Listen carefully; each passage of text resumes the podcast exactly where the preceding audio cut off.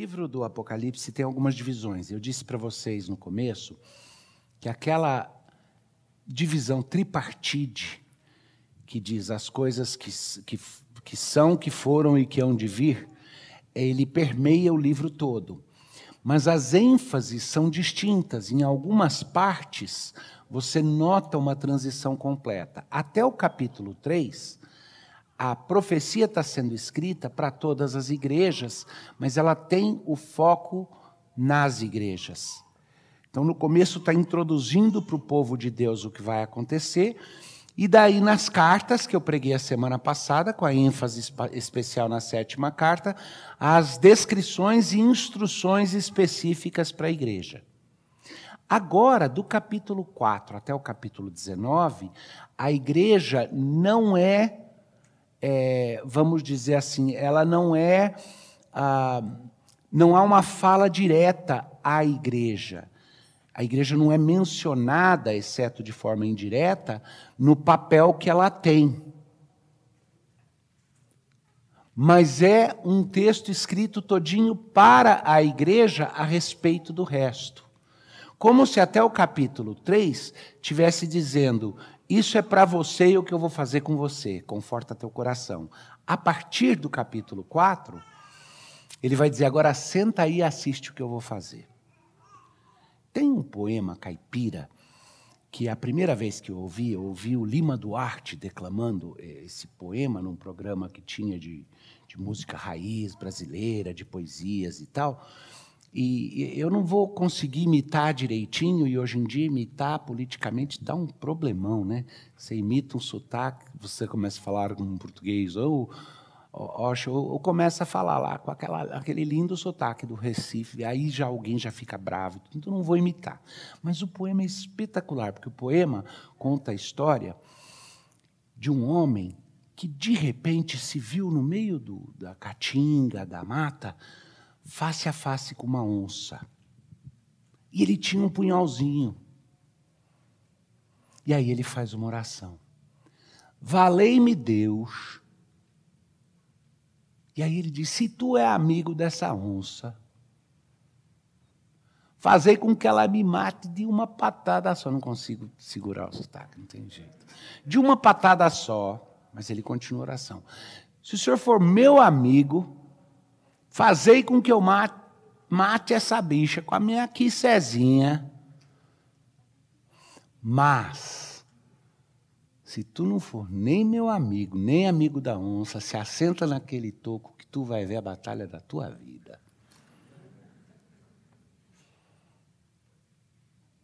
Se você, como eu, está cansado de ver o mal triunfar, se você, como eu, não sabe se se sente esquisito e até com um pouco de vergonha de ficar repetindo é, ad nauseum, até ficar com ânsia, aquela fala do Rui Barbosa de tanto ver triunfar a maldade, os homens ímpios. Você deve estar doido para ver a hora na qual você pode sentar num toquinho e ver as coisas acontecerem, ver a batalha acontecer.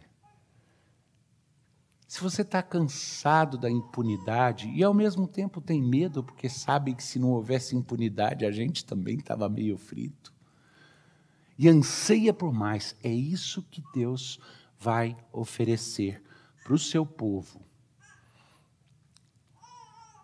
Primeiro ele diz para João: vai e escreve para as igrejas o que eu vou dizer. Agora, João continua contando. Depois destas coisas, depois que foi dada a ele a revelação, isso está no capítulo 4 do livro de Apocalipse. Depois destas coisas, olhei, e eis não somente uma porta aberta no céu, como também a primeira voz que ouvi, como de trombeta, ao falar comigo, dizendo: Lembra, ele começa, ele ouve uma voz, escreve às igrejas, certo? Agora ele diz: depois que aconteceu isso, de repente, eu vi uma porta aberta no céu. Primeira coisa, lembra que quando a Bíblia usa certas imagens, ela dá as dicas, o quanto aquilo é metafórico e o quanto não é. Tem gente que olha para o livro do Apocalipse e diz é tudo metáfora, é tudo imagem, é tudo figurativo, não é nada real. Mas o texto dá essas dicas para a gente. Por exemplo, quando vira e fala, e eu vi um mar de sarde. Aí ele pode estar usando uma linguagem figurativa para descrever. Quando ele fala, ou, ou pode estar falando de alguma coisa literal, quando ele fala, eu vi como que uma porta aberta, o como que indica para mim que ele está usando a ideia de porta aberta para dizer eu tive um vislumbro de algo que normalmente não é mostrado. O como que aí resolveu o problema. E ele começa então, eu vi como que uma porta aberta no céu, e a mesma voz que tinha mandado eu escrever as igrejas disse para mim: sobe para aqui e te mostrarei o que deve acontecer depois dessas coisas. Então, não tem debate, não tem discussão se o que ele está falando aqui, o que João vai narrar, se a intenção de Deus é que a gente entenda que essas são coisas que virão depois. Agora, tem uma discussão de autores que dizem, depois para João, mas já passou, para nós já passou e tudo. Eu não vou entrar nesse debate, eu tenho dificuldade por uma série de questões relacionadas ao próprio texto em entender diferente e creio que quando ele fala depois dessas coisas, escreve agora o que vai acontecer depois dessas coisas, ele está falando depois dessas coisas todas que foram é, endereçadas na nas cartas às igrejas.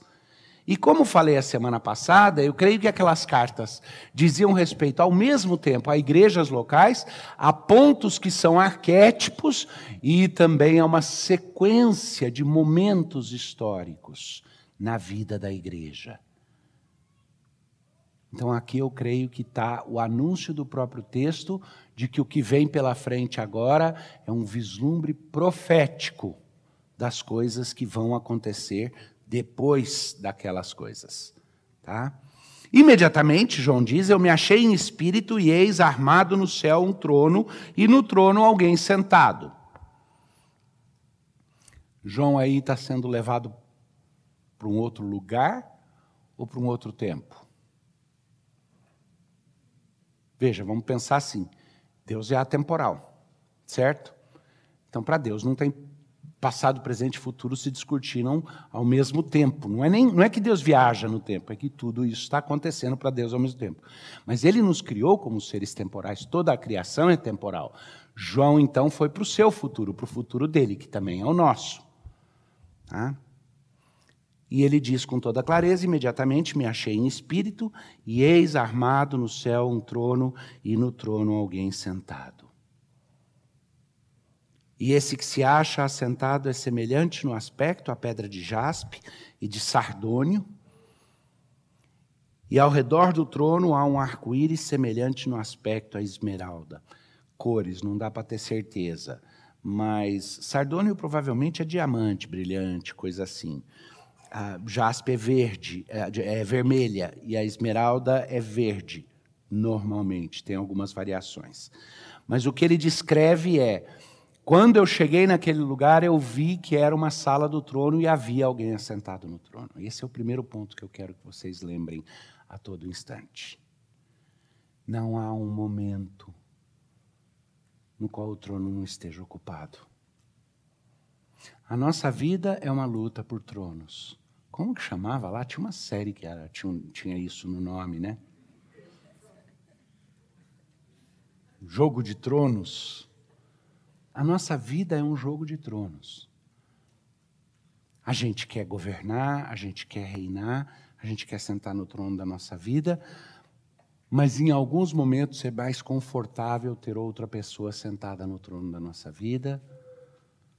Tá? Por exemplo, na política, a gente anseia, é, a gente fica preso numa luta entre sentimentos emancipatórios revolucionários e, ao mesmo tempo, a vontade de ditadores. Isso faz parte, sei lá, da nossa herança é, jesuíta. A gente precisa, é, como disse o Veloso, a gente precisa de ridículos tiranos o tempo inteiro. A gente meio que quer alguém que nos diga o que fazer. A gente é, ressente quem manda, mas a gente precisa de alguém no trono. No final das contas, é a gente que quer sentar no trono da vida. Nossa e dos outros. E o primeiro lembrete é: alguém que se assenta num trono real o tempo inteiro. Na hora que você estiver bem bravo com Deus por causa da sua vida, e não quiser admitir que a braveza é com Deus, oh vida, vida, essa vida é ruim, isso não podia me acontecer. O que, que é isso? Oh, louco, não pode. Lembra que existe alguém sentado no trono decidindo cada momento, decidindo todas as batalhas cósmicas, no macro e no micro. Não abre mão do controle por um só instante, tem controle absoluto. E esse que se assenta no trono é semelhante, lembra que eu falei que o texto dá a dica de quando é figurativo ou não? Quando fala é semelhante, está na cara que ele vai usar algum tipo de imagem, mas não está dizendo que é aquilo.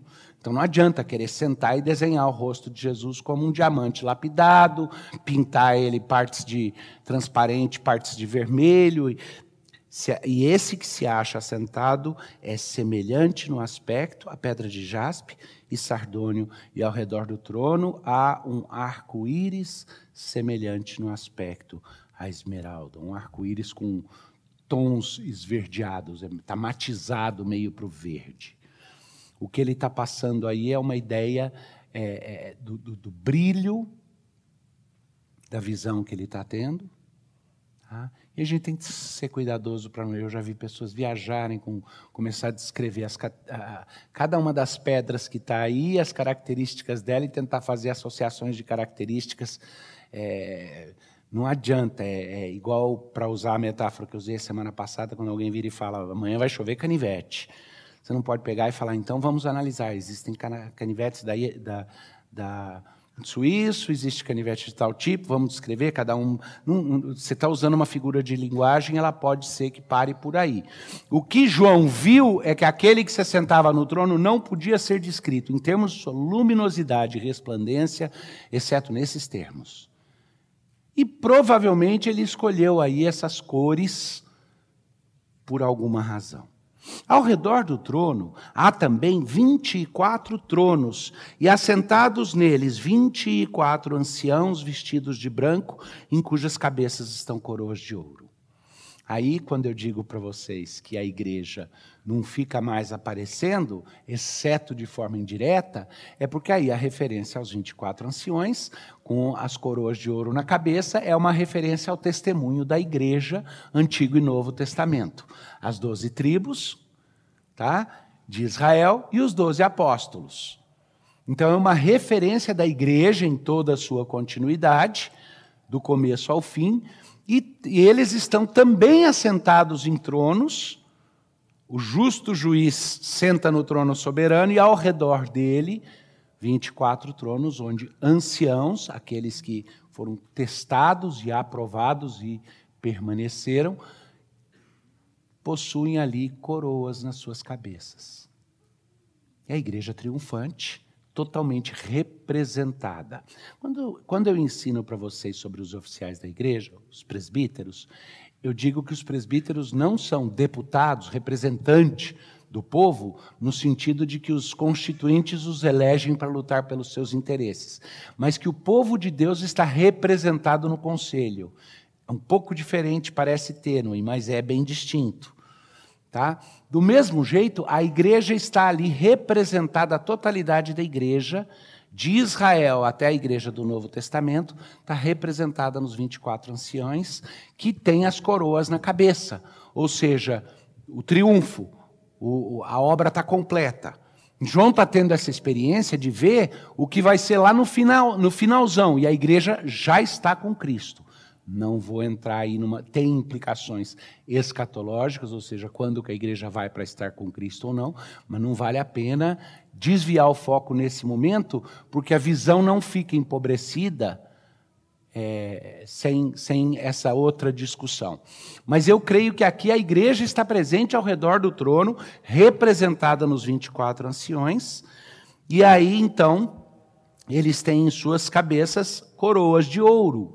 Lembra da promessa? Aquele que resistir até o final daria coroa. Escreve a igreja. A igreja de Sardes escreve. Aí diz: aquele que triunfar até o final será vencedor. Escreve a igreja em Filadélfia: aquele que permanecer fiel receberá uma coroa. A igreja recebeu ali a coroa, tá? e nós estamos representados nesses anciões. E aí diz assim: do trono saem relâmpagos, vozes e trovões, e diante do trono ardem sete tochas de fogo, que são os sete Espíritos de Deus. A ideia do relâmpago, do trovão, das vozes, é a profecia, é o julgamento, é a verdade sendo proferida do trono. Então, se amarra nesse segundo gancho. Em nenhum momento Jesus deixa de estar no trono. Segundo, não é verdade que Deus vai relevar ou deixar de julgar tudo o que acontece. Deus vai julgar. Vai julgar esse mundo, vai julgar. Nós não passaremos pela condenação, porque no nosso julgamento o sangue de Cristo nos cobre, o sangue do Cordeiro. Mas não há nada nesse mundo que não vá ser julgado, nenhuma injustiça que vai ser esquecida. Nenhuma deturpação que vai ser ignorada. É líquido e certo que do trono de Deus saem os relâmpagos, as vozes e os trovões da verdade implacável que vai ser dita. Pode descansar em paz. O mal não vai triunfar. Porque ali os sete espíritos de Deus, Deus tem sete espíritos, é espíritos, é o Espírito Santo. Toda vez que você vê aparecer sete espíritos, sete candeeiros, lembra, eu expliquei. Isso tem a ver com a perfeição, a completude. Tá? Então a plenitude ali do Espírito de Deus aparece para João na sua visão, onde ele não está tendo uma visão mística, simbólica, mas foi levado em pessoa para testemunhar, e a forma como ele encontra para explicar é que ali diante daquele trono, onde senta exaltado o Rei do Universo, sete os sete Espíritos de Deus se manifestam ali, tá? Como tochas de fogo. Essa é a visão. A Bíblia fala do Espírito de Deus se manifestando quando, como pomba quando desce sobre Jesus. A Bíblia fala do Espírito de Deus se manifestando de formas distintas. Tá? A Bíblia fala do, da ação do Espírito no qual a água simboliza a lavagem que ele faz, o processo que ele faz. As línguas de fogo aparecem em Atos, descendo sobre os apóstolos, como o Espírito Santo dando os dons. E aqui, então, como tochas de fogo, sete espíritos. Adiante do trono, um como que mar de vidro semelhante ao cristal. De novo, lembra que eu falei que o texto dá a dica quando ele está usando uma linguagem simbólica metafórica, como que um mar de vidro, tá? É, semelhante ao cristal. E essa ideia do mar de vidro, ela não é totalmente nova. No tabernáculo, que era um símbolo, o tabernáculo era uma representação visual, uma encenação do próprio céu, com o Santo dos Santos, o lugar santo, para você entrar no lugar santo, o sacerdote que ia trazer o sacrifício, após ter sacrificado um cordeiro, lavava as suas mãos numa pia, tá? que era chamada de mar de vidro. E nessa pia onde ele lavava as suas mãos, ele lavava as mãos daquele sangue, que não era considerado sujeira, era um sangue que purifica. Mas ali ele lavava as suas mãos. E aqui a referência, então, João como bom judeu, cresceu conhecendo esse sistema do tabernáculo e depois do templo, ele diz: há diante do trono um como que mar de vidro semelhante ao cristal, e também no meio do trono e à volta do trono, quatro seres viventes cheios de olhos por diante e por detrás. Essa questão dos quatro seres viventes sempre fica muito na dúvida, na, na cabeça das pessoas, o que, que eles representam. Tá? Se de fato a igreja está representada nos 24 anciãos, a plenitude do Espírito de Deus ali representada também. O que, que são esses quatro seres viventes? A descrição deles nos dá uma dica. Eles são quatro seres viventes cheios de olhos por diante e por detrás, tá? cercados de olhos. Vê tudo. Tá? O primeiro ser vivente é semelhante a leão, o segundo semelhante a novilho, o terceiro tem o rosto como, como o de homem, e o quarto ser vivente é semelhante à águia quando está voando. E os quatro seres viventes, tendo cada um deles, respectivamente, seis asas, estão cheios de olhos ao redor e por dentro, não têm descanso, nem de dia e nem de noite, proclamando. Esses seres viventes, em primeiro lugar, a gente está falando de criaturas que veem tudo, certo? a ideia do cercado de olhos, não escapa nada, é visão 360 graus mais, né?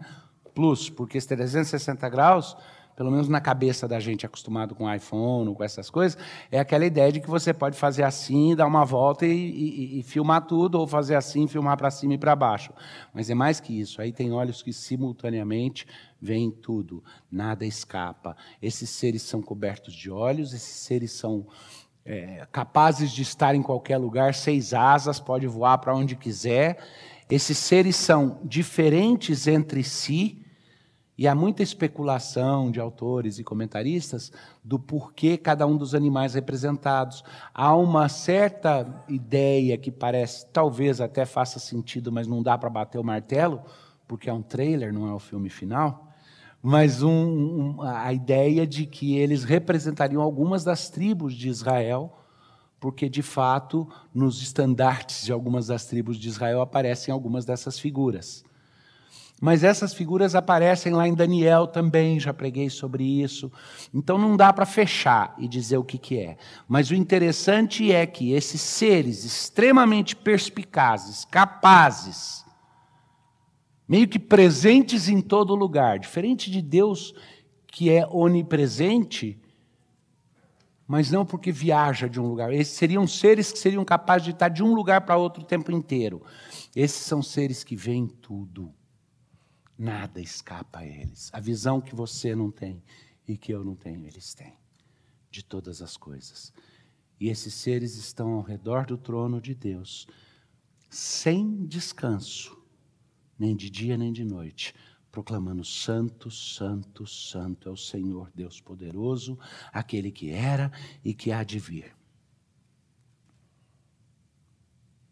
A função desses seres é proclamar e testemunhar a santidade, o poder e a maravilha do Senhor Deus.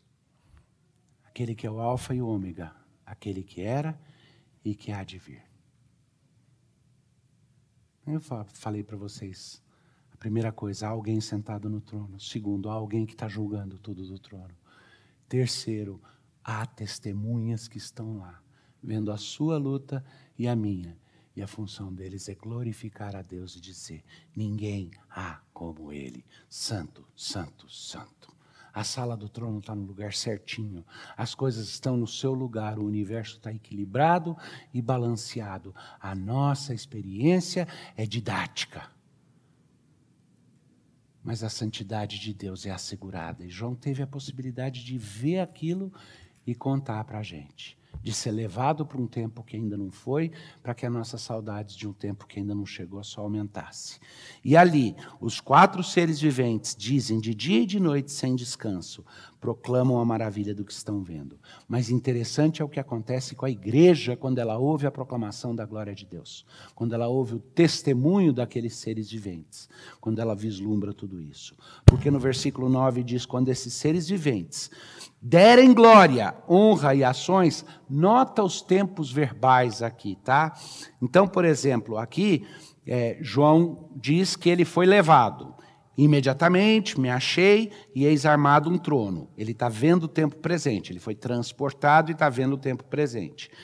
Aí ele fala: esse que se acha, não é achava, ele não vai mais usar o passado. Esse que se acha sentado no trono é assim: ao redor do trono há, do trono saem, há diante do trono como que um mar de vidro. Aí ele descreve os seres viventes, e aí ele diz assim: quando esses seres viventes derem glória, então ele percebe, existe uma antecipação, ele vai testemunhar um momento histórico e não um ato contínuo. Quando esses seres viventes derem glória, honra e ações de graça, Mas eles não fazem isso o tempo inteiro. Ele está experimentando um, um, um ato é, histórico, que não é um ato contínuo, mas ele está dando o peso de algo que vai acontecer com um quando.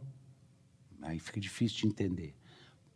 Não se você entendeu qual é o resultado, quando dele, o condicionamento, quando esses seres derem glória, que é o tempo todo, quando esses seres viventes derem glória, honra e ações de graças ao que se encontra sentado no trono, ao que vive pelos séculos dos séculos, os 24 anciãos prostrar-se-ão diante daquele que se encontra sentado no trono. Adorarão o que vive pelos séculos dos séculos. E depois e, e depositarão as suas coroas diante do trono. Nós representados ali. A profecia, a promessa é essa. Aquele que está no trono, aquele que do trono julga todas as coisas, aquele que é soberano absoluto, aquele que é reconhecido por tudo que ele é, por quem conhece, por quem vê tudo e nada escapa. Ele é adorado e a sua glória é declarada.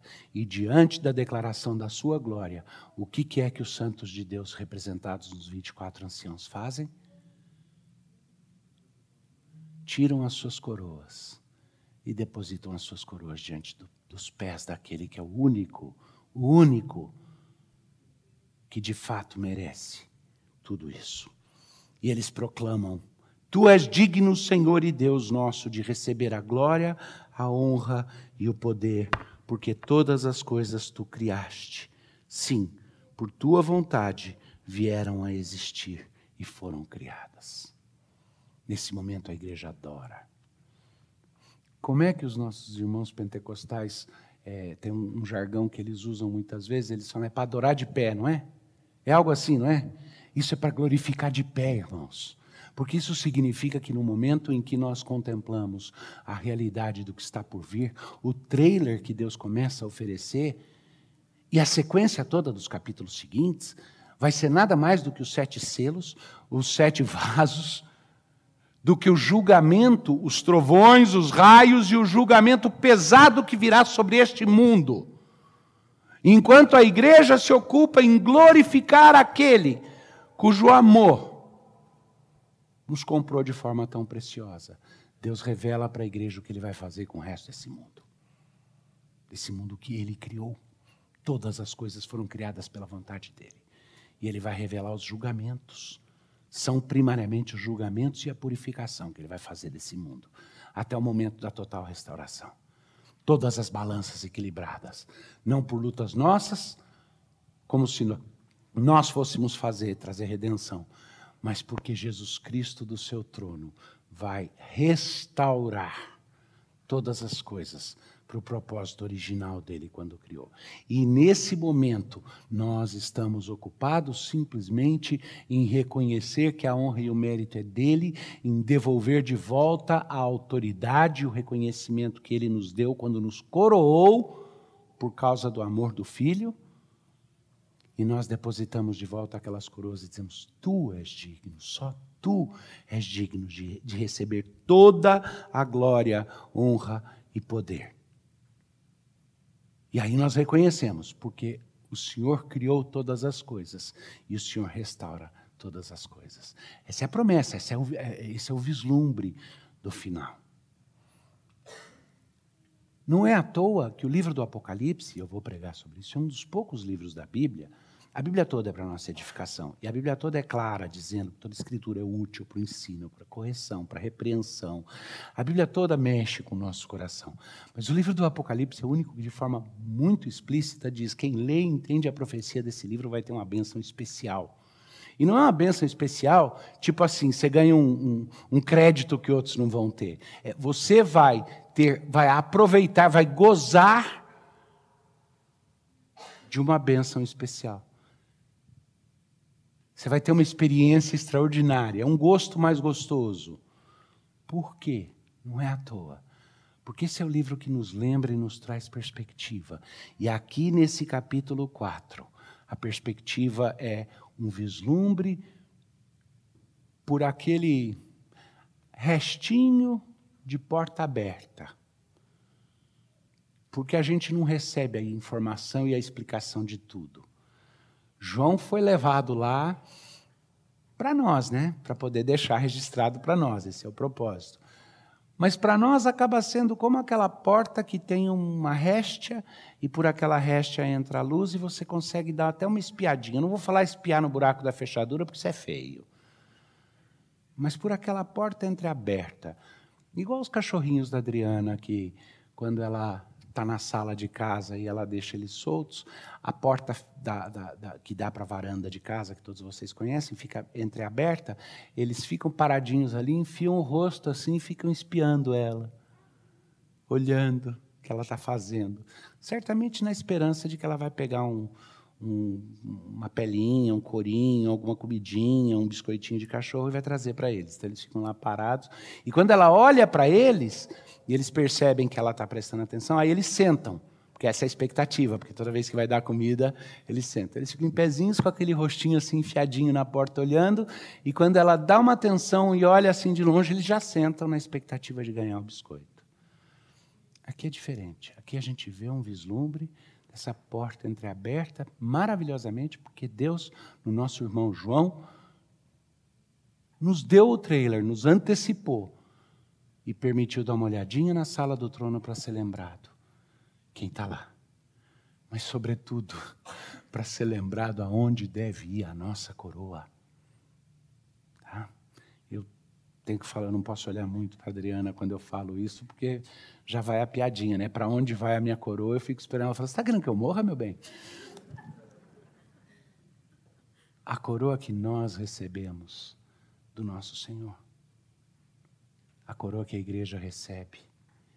Quando, diz, quando Deus diz: Teus pecados estão perdoados e as tuas boas obras eu não esquecerei, aquelas que você fez em meu nome, por amor. A gente tira essa coroa e diz: ela vai para o lugar que ela deve estar, aos pés de Jesus Cristo. Tu nos criaste um pouco menores que os anjos, nos enchestes de glória, é o que o salmista fala. Tudo isso para que a gente possa vir e retornar àquela glória, ao único que é digno, porque todas as coisas foram criadas e vieram a existir por exercício da sua vontade.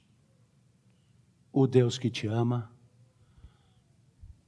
o Deus que se relaciona com você na pessoa Jesus Cristo, que assumiu a tua humanidade. Não deixa de estar no trono por um segundo de lá emite todos os seus julgamentos. Não é que eles tardam, mas não falham, não. Eles vêm na hora certinha.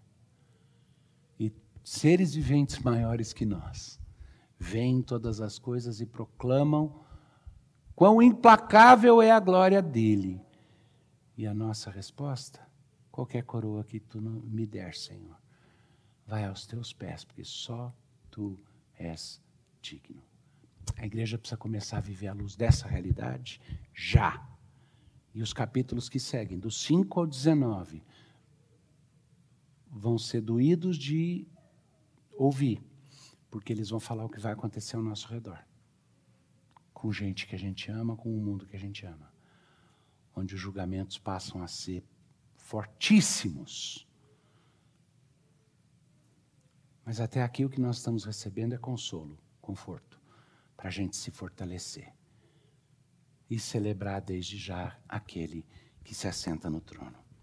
Porque um dia, não de forma apenas representada, como está aqui na descrição que João faz da visão que teve, nós estaremos de fato todos presentes, cantando o hino do nosso Cordeiro, dizendo: Tu és digno, Senhor e Deus nosso, de receber glória, honra e o poder porque todas as coisas tu criaste, sim, por tua vontade vieram a existir e foram criadas. Digno é o Cordeiro que morreu e ressuscitou, de receber toda a glória e todo louvor.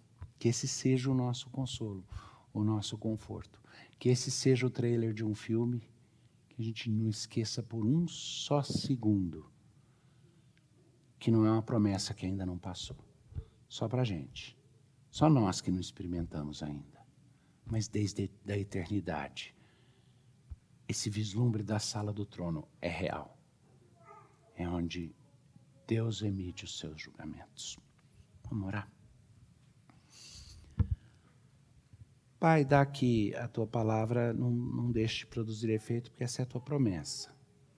Aplica as coisas que nos parecem complexas, porque são profundas, são fora do nosso padrão ordinário de coisas, mas são tão simples, Senhor. Dá que haja da nossa parte um vislumbre dessa tua glória, um lampejo que move os nossos corações e que cada um de nós individualmente procure sempre entender que qualquer coroa que tivermos foi dada por ti e aos teus pés será depositado, porque só tu és digno de toda honra, de toda glória, porque só tu detens todo o poder e a tua vontade é boa. Grava isso nos nossos corações. Porventura, aquilo que for sujeito demasiado à boca do profeta na pregação de hoje. Tira dos corações. No nome de Jesus. Amém.